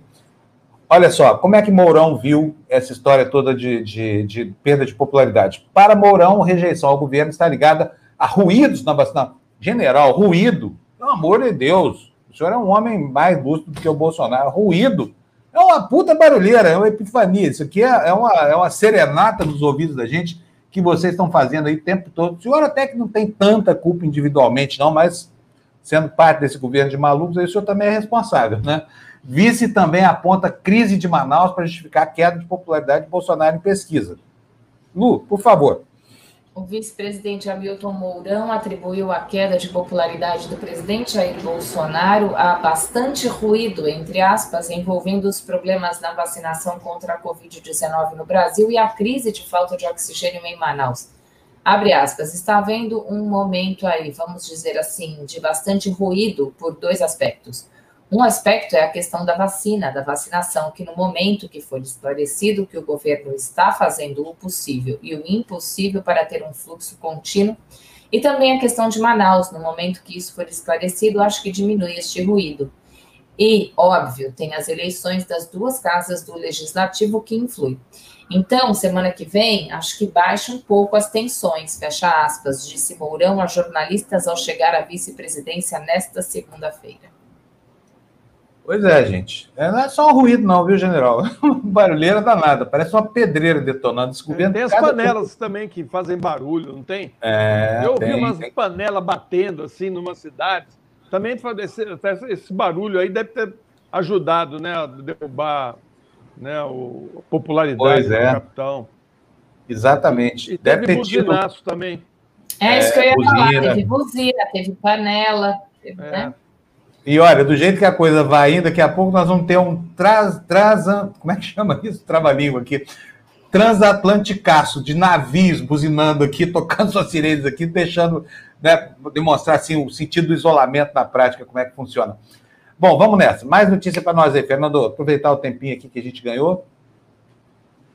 Cargos por votos. Planalto exonera indicados por aliados de Baleia e pressiona por apoio à Lira. É a guerra fratricida lá na disputa pela presidência da Câmara, mais um, quase uma semana ainda pela frente desse tiroteio, hein, Lu?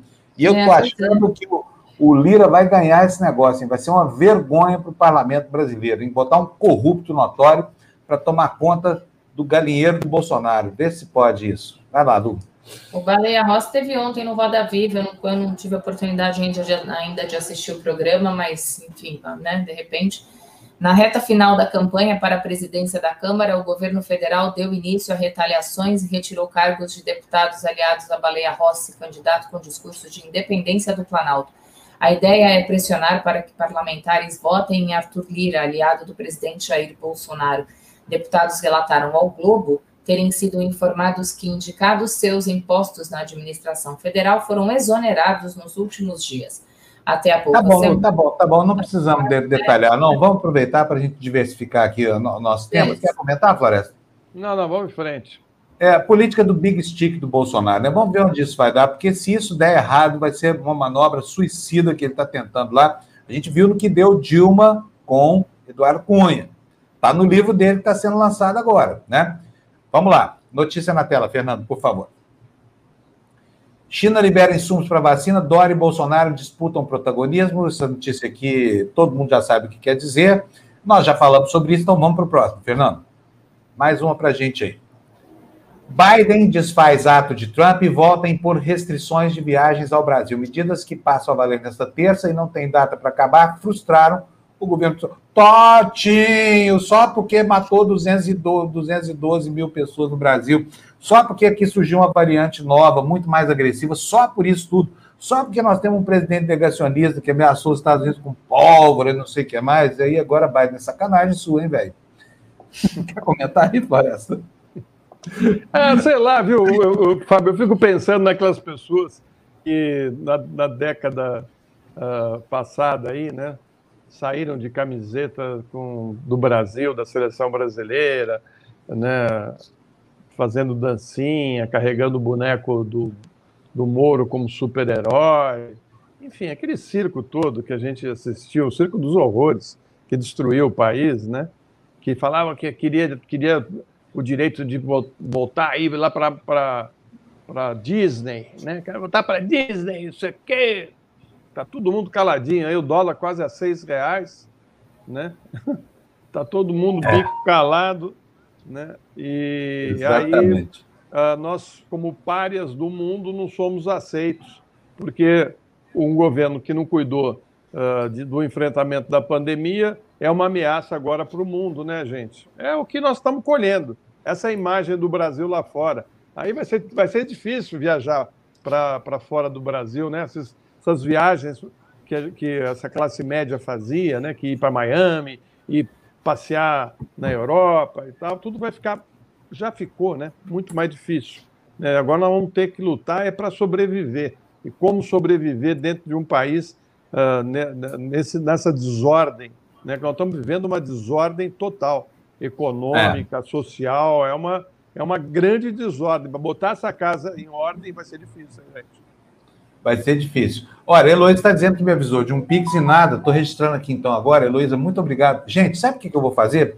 A, notificação desse Pix aqui, os agradecimentos que a gente tem que fazer, estão sendo muito complicados por causa da falta do, do aviso do YouTube, que deixa tudo muito evidente para a gente aqui, para a gente saber quem fez e quem não fez. Então, eu vou prometer para vocês, todo santo dia a gente vai dizer a relação dos doadores do dia anterior, que aí eu pego lá na, na, no extrato banco e falo os nomes de todos vocês, e eu agradeço muito e peço desculpas por essa, por essa dificuldade, viu, Heloísa? Você é, realmente é muito gentil com a gente, eu gostaria mesmo de, de, de dizer aqui tudo o que aconteceu.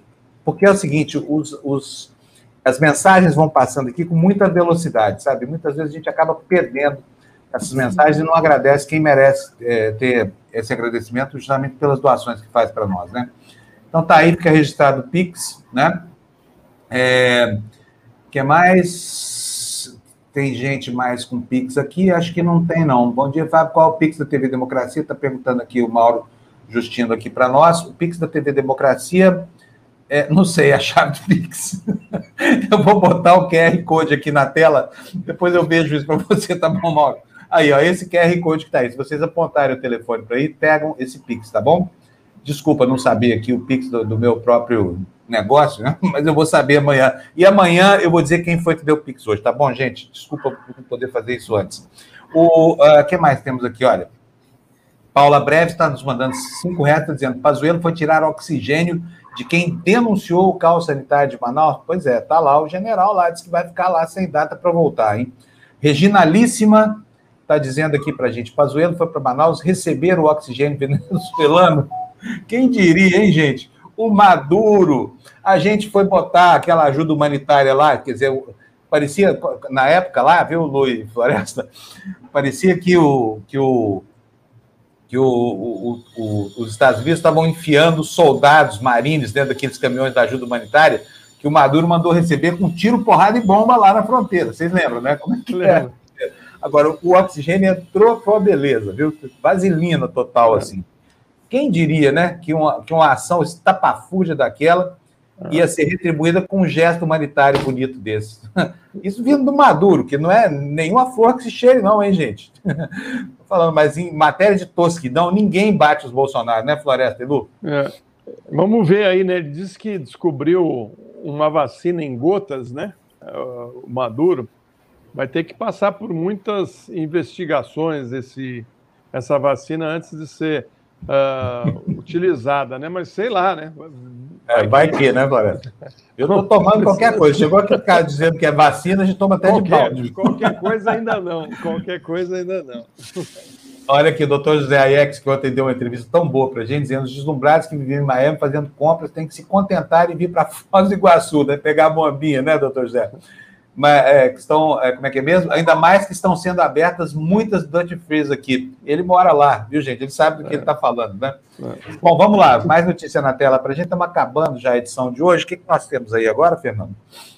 Vamos ver aqui. Fernando? Alô, Fernando? Opa, beleza.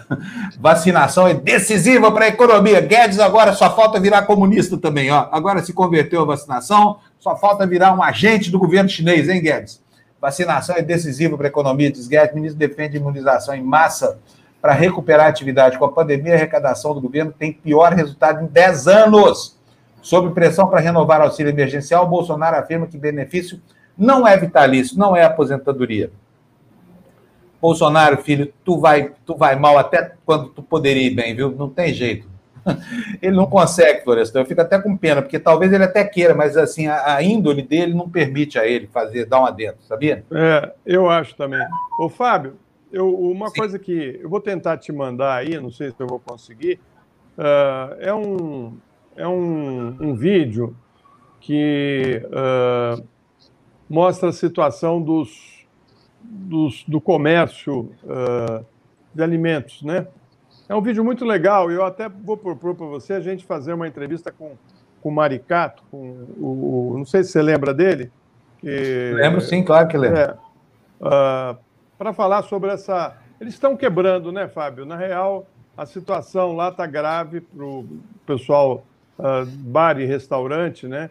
E eles estão dizendo o seguinte, né? Que uh, o país libera a praia, libera tudo, e esse comércio aí de, aliment de alimentação, principalmente aqueles que obedecem tudo que é determinado, né? Uh, temperatura, álcool gel, distanciamento, não sei o que lá, uh, sempre são punidos, né? E eles estão quebrando, e é verdade, né? E aí você não vê nem de prefeito, nem de governador, nenhuma, nenhum caminho, nenhuma solução né, para ajudar uh, esse comércio, né? Eu acho que valeria a pena a gente uh, fazer um, uma entrevista com esse pessoal, porque eles representam milhares ou milhões de empregos em todo o país, né? E a gente sabe que todos, um por um, estão fechando as portas e poucos vão sobreviver. E, então, fica aqui uh, uma, uma ideia de pauta, né? Porque eu não estou conseguindo mandar o vídeo para você, mas é um vídeo muito bem produzido. E eu espero que a gente consiga, nesses dias, trazer alguém para falar sobre esse mercado e a situação. Né? Lembra até que a gente falou da, das mesas na calçada, né? Eu estava lendo uma matéria que dizia que a contaminação ao ar livre é muito, muito mais difícil. Né? Principalmente uhum. se manter um distanciamentozinho básico, né? É, é. Então, assim, a gente devia estar preocupado em ajudar esses comerciantes, né, que fizeram a nossa alegria da vida da gente, né? Quantos bares a gente já não foi, deu risada, conversou com os amigos, se divertiu, né? É, é, faz parte da cultura né, do nosso país é. e eu fico muito triste, né, de ver amigos donos de, de, de bares e restaurantes uh, sofrendo sem nenhuma ajuda da, da, da, das prefeituras e dos governos do Estado. É, é triste mesmo, Florestan. É triste mesmo. Acho que vale sim a pauta, a gente vai providenciar. Eu tem uma coisa tão engraçada aqui, quer ver só? O, o onde é que está aquele comentário, meu Deus do céu? Eu, quase chorei de dar risada aqui. Seguinte, alguém está falando aqui que o Bolsonaro. cadê? Cadê, cadê, cadê? Eu tenho que mostrar. Esse aqui não vai passar, não. Espera aí. Ah, onde é que está aqui? É que tem muita gente escrevendo sobre leite condensado aqui, então fica difícil de achar os comentários aqui. A Mônica está aí, ó, a Mônica dizendo: será que leite condensado vai ser o Fiat Elba do Bolsonaro? Não vai, não. Provavelmente não vai, não. Se quiser motivo para caçar o Bolsonaro, o que não falta é motivo. Ele dá um por dia, né? Olha o Diego que está dizendo aqui, ó, cloroquina com leite condensado. Deve ser uma delícia isso, hein? Olha, e aí o Marcos está falando, porque 2 milhões e 600 mil latinhas de leite condensado dá mesmo para tomar banho, viu, Marcos? Tá? Eu, tá? O cara fazer, pode fazer um ofurô aí gigante, pode fazer até uma piscina, né? E o, o, o Adolfo está perguntando aí, ó, cloroquina cai bem com leite condensado?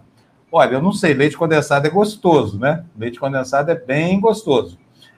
A, a dona Rosemary Pós está dizendo aqui para gente, ó, para gente não, está respondendo aqui para mim, é para mim e para a Lu aqui, ó.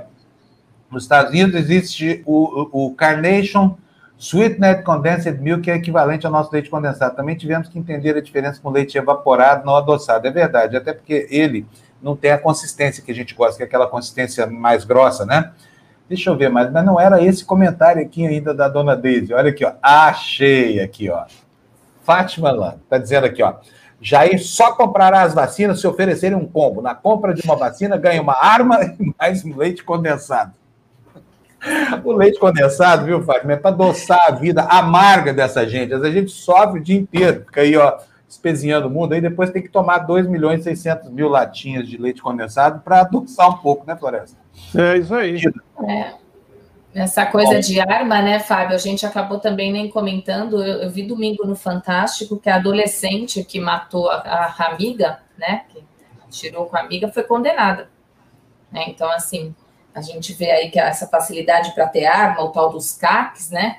Olha é. aí as, as, consequências, né? Ela Olha a merda que tá dando. E outra coisa, a gente está nos jornais, hoje está no Estadão, eu não coloquei a notícia aqui, porque sabia que não ia ter tempo, mas assim, a violência voltou a crescer em São Paulo. Produto do quê? Do pensamento miliciano e dos equívocos, porque você junta o milicianismo de Bolsonaro com a, a, a, política de quanto mais violência, melhor do Dória, só pode dar isso, né? Violência crescendo de novo, porque os bandidos vão se tornando cada vez mais violentos, que sabem que não terão chance numa, numa disputa com uma vítima armada, eventualmente, ou com um policial. E aí o que, que acontece? Mais gente morrendo nas ruas, que é óbvio que essa história não ia acabar bem, né? É uma pena. Bom, gente, vamos encerrando assim nosso despertador de hoje. A gente agradece muito vocês todos que nos mandaram. Quero saber, tem, ah, tem aqui o R Santos, ou é a R Santos, é, se tornou membro do canal. Bem-vindo, R Santos, que eu não sei se é homem, se é mulher, mas não tem problema. O importante é ser membro aqui para nós. A gente não faz distinção. Nós não somos governo Bolsonaro, tá? Para nós, homens e mulheres são a mesma coisa e etc. Só para demarcar uma diferença aqui. Fala, Lu. Não, é só para chamar as pessoas que puderem acompanhar o Na Esportiva hoje, né, comigo e com a Andréia, daqui a pouquinho, às 11 da manhã, depois do Tertúlia. Hoje a gente vai falar de ginástica de trampolim. A gente vai ouvir dois atletas aí, ginástica de trampolim. Vamos o que, que, é isso? O que, que, é isso? Pois é, então, eu também, eu também estou curiosa, também estou curiosa. Eu, sempre, eu falo, a gente brinca muito, eu e a Andréia, que é assim, a gente estuda, mas eu gosto da surpresa. Então, o legal que eu, que eu acho né, no Na Esportiva é isso, porque é, é tudo surpresa, inclusive para mim e para a Andréia. Olha, aqui, pra, aqui, na minha casa, aqui na praia, tem uma piscina, né?